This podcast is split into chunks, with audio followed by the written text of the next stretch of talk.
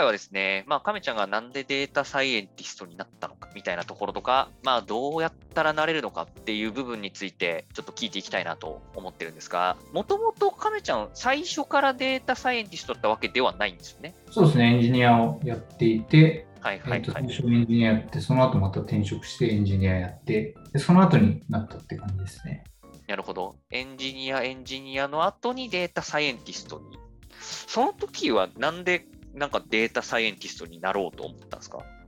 そうですね。なんかブームというか AI の話をすごい盛んにしていて、ですごいそれに興味を持ったというか、AI ってそもそも何だろうみたいなところから、ちょっと AI について、まあ、本をいろいろ読んだりとか、まあ、なんかテレビでやってたのを見たりとかして、でそれでもうなんかすごい調べていくうちに面白いなと思って、で、図書館で AI ってつく本を多分全部読んだと思いますね。マジ？すごっ。3、40冊ぐらいあったと思うんですけど、多分全部読めるやつは全部読んだって感じです。すごっ。えー、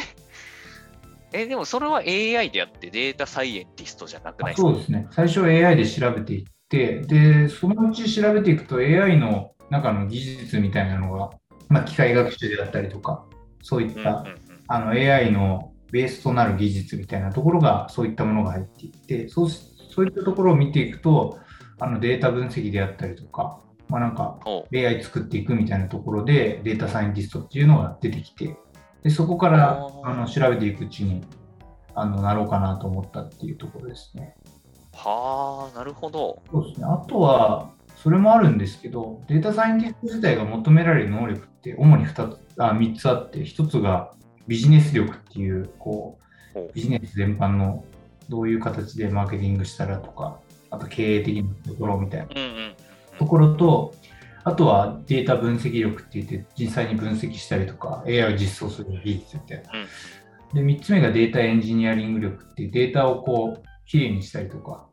実際にこう、コーディングというか、プログラミングする技術みたいなところがあるんですけど、その3つの技術が全部好きだったんで、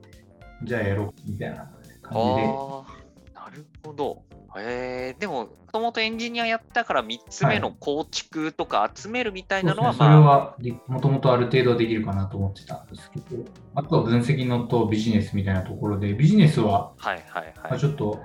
あの大学院にも行ったりとかしたんで、仕事しながら、そこで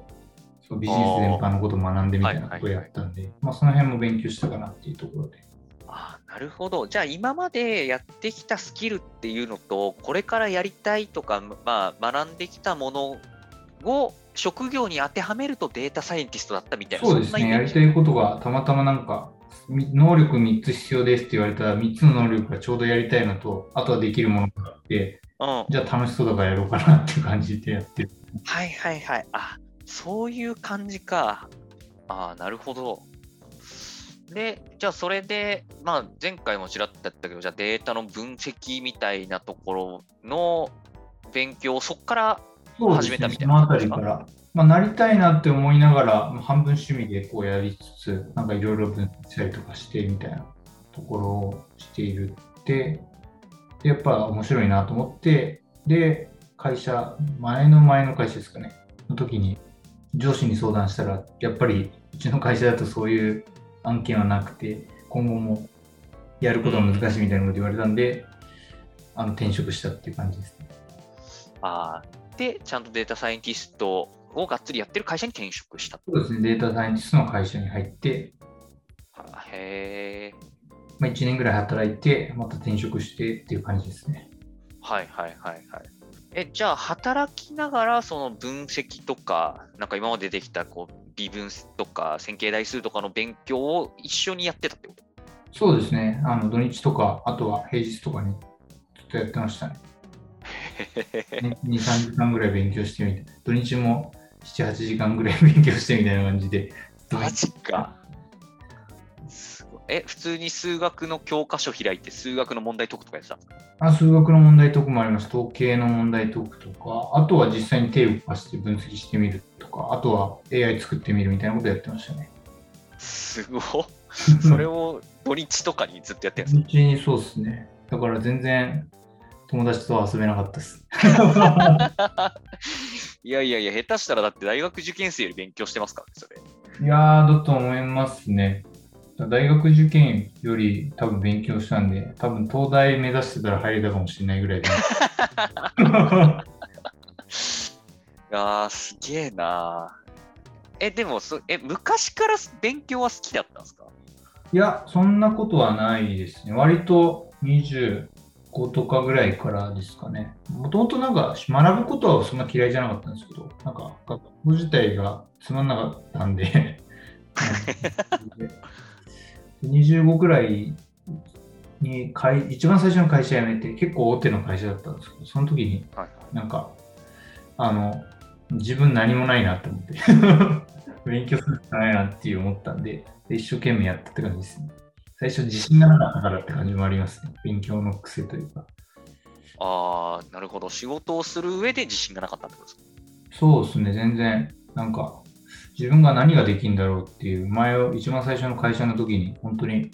企業の名前だけが自分のプライドみたいなところが微妙にあったりしたんで、あー、なるほど。まあ、ちょっと言い方あれですけど、大企業によくある、そうですね。お前の実力じゃなくて、こう、会社の名前で売れてるんだぞみたいな。そんな感じでしたね。完全にそれで、なんか、それをから抜けた瞬間に自分って何者なんだみたいなところを。ああ、そうか。そこをやめて、自分にはちょっと何もないんじゃないかというところから勉強が始まったんです。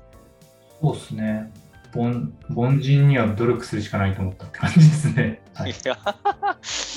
そっか、でもそれで仕事しながら平日と土日そんだけ勉強できるっていうのはやっぱすごいな。